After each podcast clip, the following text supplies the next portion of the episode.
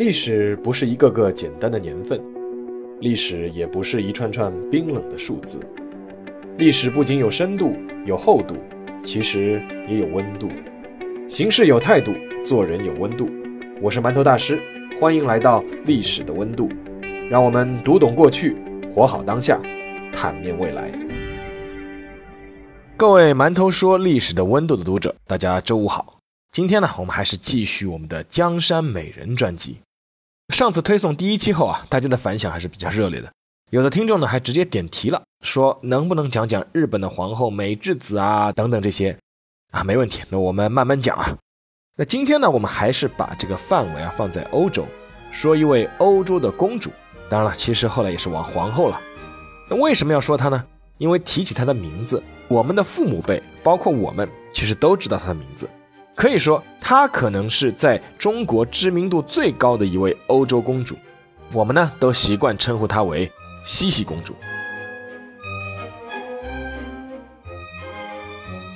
一八三七年十二月二十四日，马克西米连·约瑟夫公爵迎来了自己第四个女儿。马克西米连·约瑟夫是当时巴伐利亚王国，那这个王国后来被德意志吞并了。他是巴伐利亚王国王室的一个旁族。他的妻子呢，是当时巴伐利亚国王路德维希一世同父异母的妹妹，叫卢德维卡公主。那一涉及到欧洲的王室啊，我们总是会被那些纷繁复杂的人名和血缘关系搞得晕头转向。那么，就来简单的点出这两个人的身份的意义。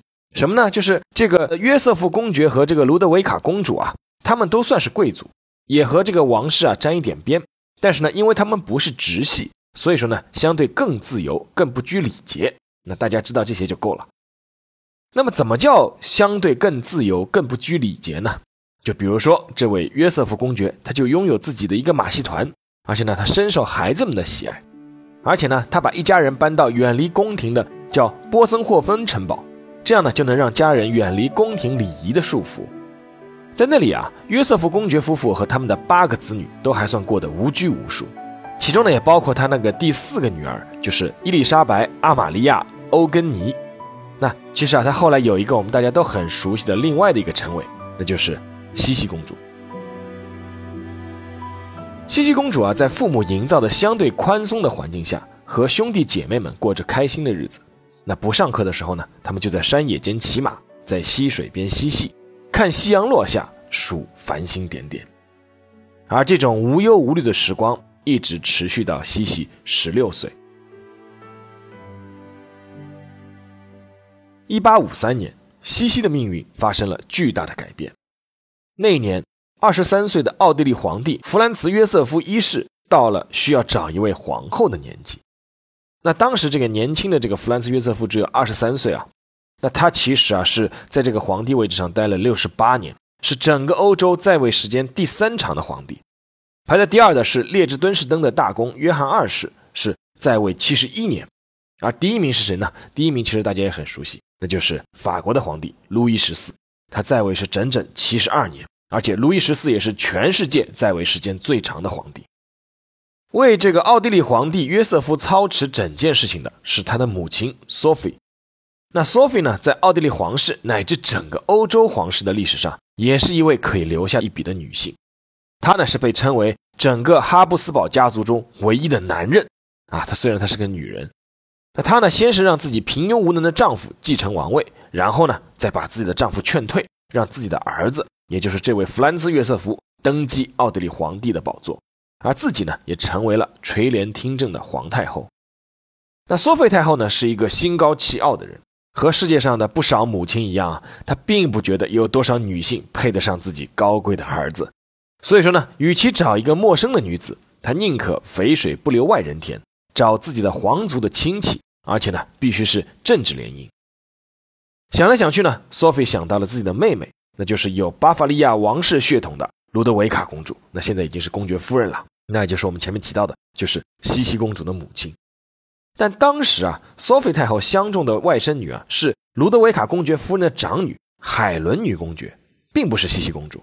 那按照索菲太后雷厉风行的办事作风呢，她主意一定，就立刻邀请自己的妹妹卢德维卡公爵夫人，带着自己的外甥女海伦到皇室的夏宫伊舍尔去游玩。而此行的实际目的呢，其实就是让这个海伦接受奥地利皇帝约瑟夫的求婚啊，没错，就是这个皇室的年轻人啊，如果要结婚的话，连面都不需要见一次。那接到这个命令的卢德维卡呢，就匆匆带着这个自己女儿海伦从慕尼黑出发了。那同行的呢，还有当时还不满十六岁的西西，他其实是陪着一起去玩的。但是呢，因为路上这个公爵夫人的头痛病又犯了，所以这家人只能在途中做一个休息，耽搁了行程。更糟糕的是啊，负责装送他们晚会礼服的这个马车不见踪影。那这个不是件小事情，为什么呢？因为当时这个卢德维卡一家正在为已经去世的姑姑哀悼。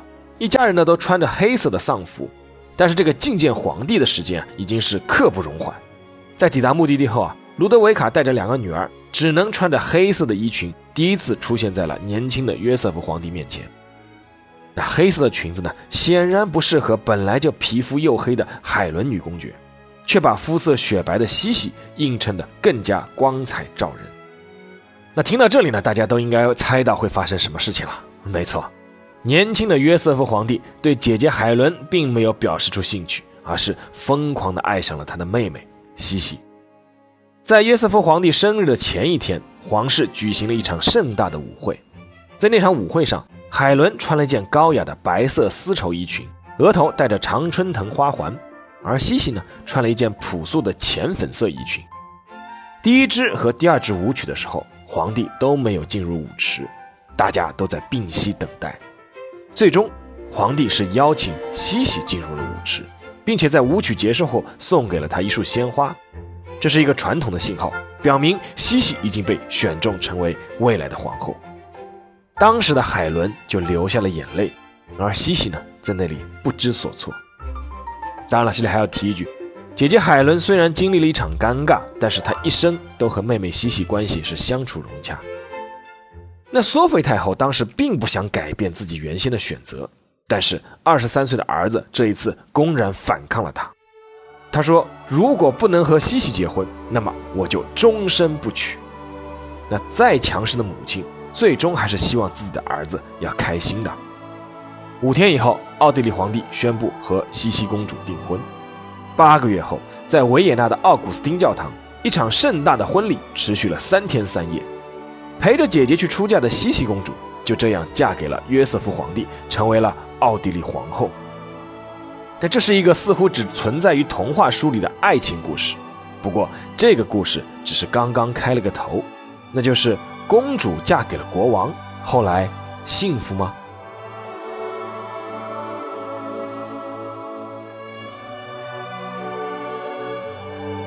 正如你们所预料的那样。西西在经历了最初的甜蜜之后，开始体会到了皇室宫廷的另一面。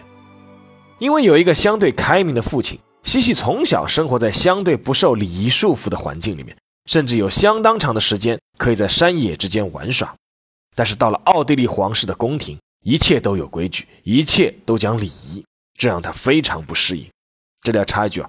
当时的奥地利帝国和现在的奥地利是完全两个概念。当时哈布斯堡王朝统治下，这个奥地利帝国是一个非常大的，或者说可能是一个看上去非常强大的帝国。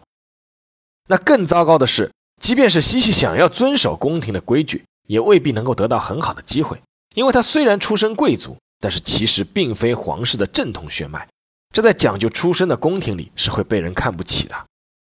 在其他的沟通和交流方面，西西虽然受过良好的教育。但当时欧洲的宫廷是普遍流行说法语，而从小就说巴伐利亚语的西西是完全不会说，这也阻碍了他和王公大臣以及贵族之间的交流。那西西是皇后，这点是毫无疑问。但是在宫廷，皇后的地位和尊严，很多时候是取决于她出生的孩子，或者是她能否生出孩子。和约瑟夫皇帝结婚的第一年，西西就生了第一个孩子，是个女儿，取名为 Sophie。那这个名字不是西西起的，是她的婆婆索菲太后起的。那西西呢，不仅没有给自己孩子起名的权利，连陪伴自己孩子的权利也是没有的。按照宫廷的规矩，孩子没出生多久就被婆婆索菲派人给抱走了。那一年之后，西西又生了第二个孩子，依旧还是个女儿，取名为吉塞拉。那吉塞拉和姐姐索菲一样，同样是不能取名字，母女不能待在一起。婆婆索菲对这个行为的解释就是，西西自己还都是个孩子，会照看什么孩子？但西西现在面临的最严重的问题，已经不是和婆婆争夺孩子的抚养权，而是危及她皇后地位的一件事情，那就是她没有生出儿子。有一天，西西在房间的桌子上发现了一本小册子，有些句子下面被划上了重点线。哪些句子呢？就是皇后的职责自然是诞下王位继承人。如果王后幸运地为国王带来了王储，那么她的野心就该终结。她绝不应该干预帝国政府的事务，关心这些事不是女性的任务。如果王后没有生下儿子，那么他在这个国家内只不过是一个外国人，而且也是一个非常危险的外国人，因为他永远不希望在这里被亲切的看待，并且一定盼望回到自己的祖国。因此，他总是设法通过非正常手段赢得国王。他将通过勾心斗角和挑拨离间争取地位和权力。危害国王、国家以及帝国。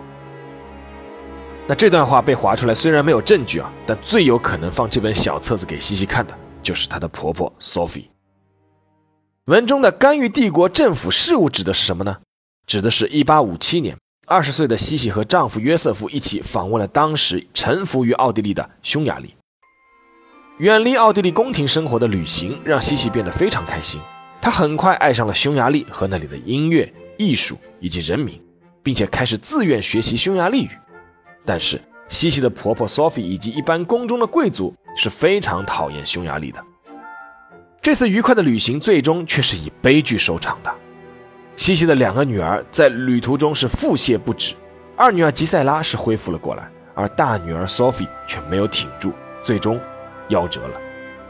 女儿的去世对西西造成了重大的影响。甚至被认为是之后困扰她一生的抑郁症的源头。从此，他开始变得郁郁寡欢，而对二女儿吉塞拉的爱也大不如前。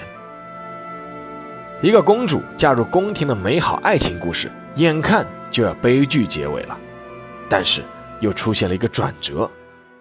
一八五七年十二月，西西再度怀孕，九个月后生下了鲁道夫。而这个孩子是整个奥地利宫廷从上到下都盼望的男孩。母凭子贵，在中外宫廷都是一样的。生下了皇太子鲁道夫，那西西呢，在奥地利宫廷里的地位就渐渐提高了。当索菲太后试图像之前的两个孙女一样抱走鲁道夫的时候，西西忍了几年之后，终于站出来反抗了。鲁道夫最初显然是被按照奥地利未来皇帝的标准来培养的，所以他被安排了大量的军事化教育。被委派的教官甚至将六岁的鲁道夫扔到水里，目的呢是培养他的勇气。眼看性格懦弱敏感的鲁道夫即将被逼疯，西西给皇室下了一道最后通牒。他说：“我要求掌握一切有关孩子问题的决定权，他们的环境、居住的地方、受教育的方式，一句话，这一切都由我一人决定，直至他们成年。”此外，我还要求，一切涉及我个人的事务，包括对我周围人员的选任、停留的地点、内宫一切部署，全部由我做主。这一次啊，西西是取得了胜利，获得了自己儿子的抚养权。西西开始自己为儿子挑选合适的教师和课程，这让鲁道夫非常感激母亲。但是，西西和鲁道夫的母子关系却始终处于一种微妙的状态。一方面，西西作为一个母亲，对儿子又是恨不得关心的无微不至，但更多的时候，西西却不愿意管孩子的任何事，因为他自己还有很多的事情要做，比如之前不允许他涉足的政治。一八六六年爆发的普奥战争，就是普鲁士与奥地利的战争。那作为战败方的奥地利帝国元气大伤，不仅失去了对原来大部分德意志邦国的影响力，连原本臣服的匈牙利也开始蠢蠢欲动。面对随时可能起来造反的匈牙利，约瑟夫皇帝意识到只能和对方坐到谈判桌前。但是之前呢，他和匈牙利的领导人安德拉西伯爵已经是水火不容，唯一能够从中调停的只有自己的皇后西西。西西和安德拉西伯爵一直是相互欣赏，因为他们其实有很多相似之处：叛逆、坚强，不喜欢被传统所束缚。1848年，安德拉西伯爵曾参与过反对奥地利对匈牙利过度干涉的革命。被判处是缺席绞刑。什么叫缺席绞刑呢？就是用一个模特来代替他上绞刑架。而由于安德拉西长相帅气，从此呢他就被称为英俊的绞刑犯。安德拉西伯爵作为匈牙利的代表，和西西进行过几次长谈，他们两人互相欣赏，以至于当时欧洲开始流传一种说法，就是这两个人发展成了情人关系。但是至今是没有证据证明这一点。西西最终呢是说服了自己的丈夫。一八六七年，一个二元的奥匈帝国诞生了。它有维也纳和布达佩斯两个首都，拥有各自的内阁和议会。安德拉西伯爵呢成了奥匈帝国的首任首相。而约瑟夫呢，兼任了匈牙利国王，当然，西西也成为了匈牙利的王后。在约瑟夫和西西成为匈牙利国王和王后的加冕典礼上，西西做了感动匈牙利人民的发言。当他说到“愿全能的上帝给予你们最优厚的赐福”的时候，很多在场的匈牙利议员都流下了激动的泪水。因为西西在中间调停，所以说匈牙利的地位实际上是大大提高了。所以匈牙利从上到下都对西西充满了热爱。之后，约瑟夫皇帝每一次对匈牙利的政策松动，他们都认为是西西在里面起到了作用，但事实上却没有什么证据能够证明西西之后还能在政治上继续影响自己的丈夫约瑟夫。一方面呢，是因为约瑟夫还是不喜欢自己的妻子涉足政治；另一方面呢，西西对政治也没有表现出浓厚的兴趣，参与奥匈帝国的合并只是他个人对匈牙利特别有好感而已。可能是为了回报丈夫同意奥地利和匈牙利合并，西西呢又一次怀孕了。约瑟夫呢是一直希望她能够再生一个儿子，以确保奥地利的皇储继承。但是呢，让丈夫失望的是，西西最终又生下了一名取名为瓦莱丽的女孩。一八七二年，作为西西在宫廷里最大的压力来源，她的婆婆索菲终于去世了。三十五岁的奥匈帝国皇后西西应该可以一扫障碍。大展宏图了，但西西却并没有这样做。他开始尽量远离奥地利宫廷，开始各种旅行。于是有一个问题是无论如何不能再回避了，那就是西西和约瑟夫之间到底有爱情吗？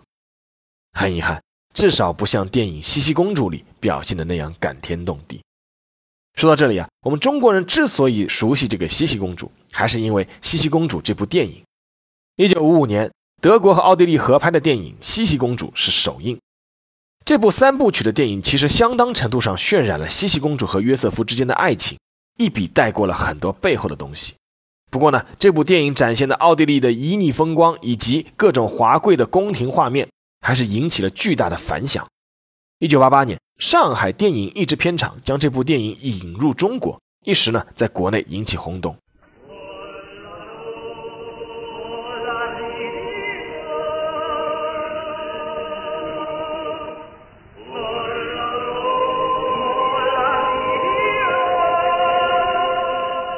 嘹亮悠远的歌声，把人们带到了中欧大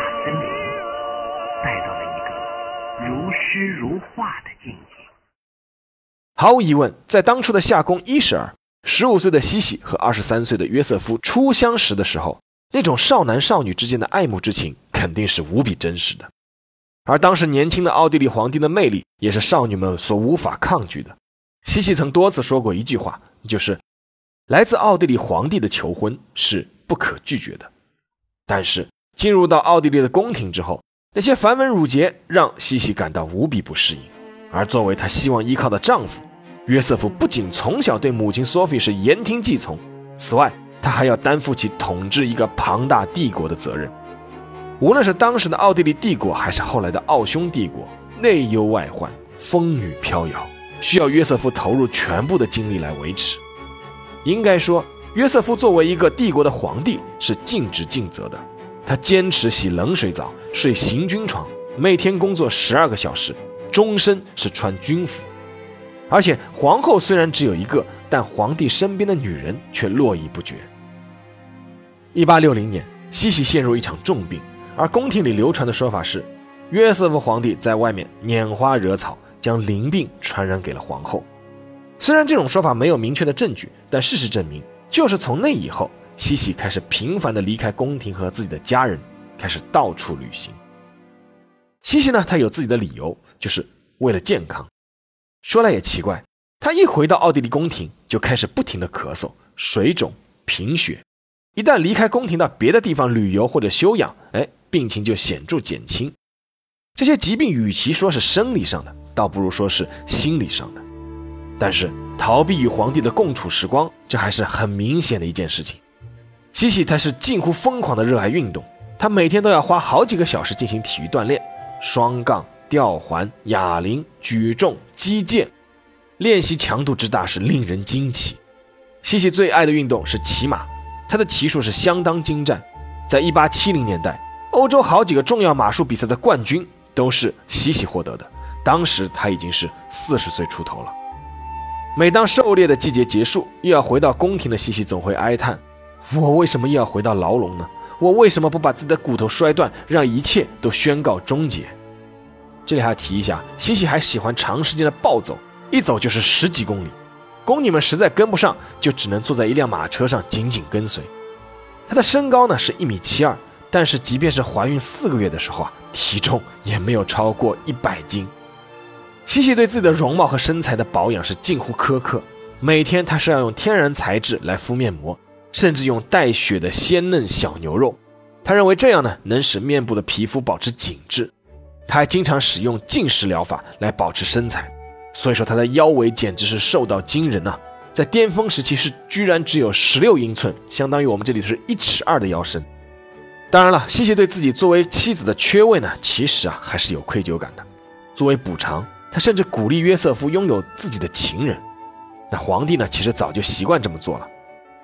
一八八三年，五十三岁的约瑟夫和比他小二十岁的皇宫剧院女演员卡塔琳娜·施拉特交往甚密。这段恋情甚至得到了皇后西西的大力支持，他以皇后女友的名义，经常招这个施拉特进入美泉宫，甚至在皇帝与施拉特发生争吵的时候，还会出面安抚。但是，1889年，西西和约瑟夫之间最重要的一根维系纽带突然断裂了。他们唯一的儿子鲁道夫，也就是奥匈帝国唯一的皇储，在他自己的乡间打猎用的屋子里面。与比自己小十三岁的情妇一起殉情自杀。鲁道夫啊，其实很像母亲西西，他倔强，崇尚自由，但是他的性格却更内向和懦弱，有时候甚至行为古怪。所以有很多人认为啊，鲁道夫他其实存在精神方面的疾病。他请求和自己的妻子离婚，那鲁道夫的妻子是比利时的公主，当然了，也是政治联姻了。但是呢，他的要求遭到了父亲约瑟夫的断然拒绝。然后呢，这个鲁道夫就在自己的乡间的这个打猎用的小屋里面，先是向自己的情人玛丽，这位玛丽是一位女男爵啊，他先是向玛丽头部开枪，然后呢自杀了。鲁道夫之死对约瑟夫是重大的打击，主要在于奥匈帝国就此失去了直系的皇位继承人，而对西西造成的创痛是更巨大，因为她是一位母亲，尽管当初他把六岁的儿子要回身边以后，和他相处的时间并不长，但毕竟还是他的儿子。西西从此以后呢，就开始变得脾气暴躁。他有时候会咒骂身边的所有人，而身边的人呢，也开始悄悄议论他。就是他的儿子在宫廷忍受各种束缚和煎熬的时候，母亲不是一直在外面打猎还有度假吗？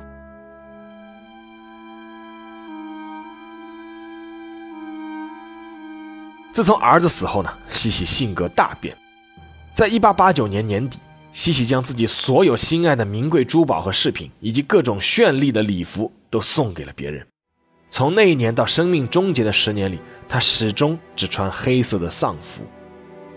他又开始了旅行，而和以往不同的是，那些旅行是没有任何目的和意义的，就是走到哪里算哪里。他甚至还到过非洲和亚洲。根据他身边的侍女回忆，西西还甚至要求在雷电交加的大雨中扬帆出海。然后让人把他绑在甲板的椅子上，任凭风吹雨淋，还祈祷上帝让整艘船都沉入海底。西西最小的女儿瓦莱丽曾经写道：“妈妈早已不是以前的妈妈了，她甚至日夜渴望死亡的到来。”一八九八年九月十日，西西的愿望实现了。那一天，已经六十岁的西西在瑞士的日内瓦湖边和侍女一起散步。一个意大利年轻人跌跌撞撞冲了上来，用一把磨尖的锉刀刺入了西西的左胸。这个行刺者呢是二十五岁的意大利无政府主义者卢切尼。他原本刺杀的对象是可能会登上法国国王宝座的奥尔良公爵菲利普，但是菲利普是提前离开了瑞士。那卢切尼在报上得知奥匈帝国的皇后正在日内瓦旅行，所以说呢，就临时改变了目标。由于当时刺穿的部位正好是西西的心脏，所以说西西在不久之后就停止了呼吸。他的最后一句话是迷惑地看着身边的侍女，问：“发生了什么事？”西西死后被安葬在维也纳加布浅会教堂的皇家墓穴内，那里一直是哈布斯堡家族成员的主要安葬地。在西西的三层棺唇上面，原来只刻了“奥地利皇后”这几个字，而在匈牙利人的强烈抗议下。又刻上了匈牙利皇后。在得知西西去世的消息后，约瑟夫显得非常的悲痛。他剪了西西的一束栗色的长发，常年放在胸口处。在皇帝的卧室里挂满了西西的画像，并且之后约瑟夫是终身未娶。约瑟夫在西西死后曾经说过一句话，那句话是：“他永远不会知道我是多么爱他。”好了，那进入馒头说时间。其实，作为这个欧洲最显赫的家族之一啊，这个哈布斯堡家族到了十九世纪下半叶，真的是如同中了诅咒一样。而作为奥地利和奥匈帝国的皇后，西西可谓是全程见证人。首先，她和丈夫的第一个爱情结晶女儿索菲夭折了。然后呢，他的小叔子，也就是约瑟夫的弟弟马克西米连。受到拿破仑三世的蛊惑，远赴重洋，去墨西哥做了皇帝，试图实现自己的政治理想。而三年之后呢，他的皇位就被推翻了。马克西米连以墨西哥皇帝的身份是被执行枪决。那这个故事啊，其实也是非常的离奇啊。我在那个馒头说的微信公众号里面也写过，感兴趣的听众可以自己去搜一下。而最大的打击呢，就是来自于这个西西和约瑟夫他们唯一的儿子鲁道夫的殉情自杀呢，是宣判约瑟夫是彻底断后。同时呢，也让西西对所谓的皇室和宫廷生活是彻底厌倦。当然了，其实后面还有更让人感慨的一幕，西西还没有看到。因为皇储鲁道夫自杀，约瑟夫皇帝是别无选择，最终只能选择自己的弟弟的儿子，也就是自己并不喜欢的一个侄子，作为奥匈帝国的皇储。那个侄子呢，就是著名的腓迪南大公。事实证明，哈布斯堡家族的血脉是真的延续不下去了。腓迪南大公最终是用自己的生命改变了全世界的历史进程。一九一四年，他被塞尔维亚狂热分子刺杀于萨拉热窝。八十四岁的约瑟夫皇帝丧子丧妻丧侄之后，终于向塞尔维亚宣战，从而引爆了第一次世界大战。而约瑟夫皇帝本人在战争进行到一半的时候，就心力憔悴地离开了人世，而他至少达成了自己最后一个心愿。那就是与妻子西西合葬于维也纳。在那场惨烈的世界大战之后，哈布斯堡家族就此烟消云散，而曾经如此庞大的奥匈帝国也彻底土崩瓦解。作为奥匈帝国曾经的皇后，西西并不知道后来发生的这一切，而她知道了又怎么样呢？她应该早就不在乎了吧。好了，这一期的节目就到这里，让我们下期再见。